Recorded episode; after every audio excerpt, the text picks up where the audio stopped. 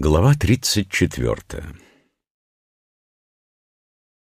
О, беспредельно великое Тао!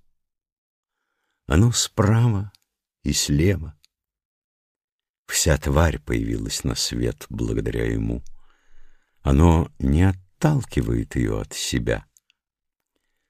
Заслуги Тао велики, но оно ими не хвалится.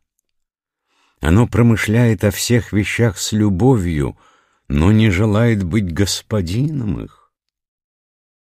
Так как оно не имеет никакой страсти, то оно называется ничтожным.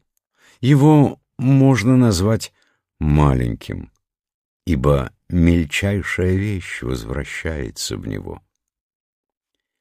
Все существа подчиняются ему — но оно не считает себя господином их, поэтому его можно назвать великим.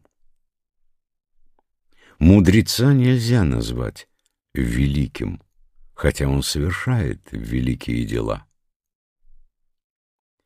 Причина того, что святой легко достигает величия, заключается в том, что он не величает самого себя.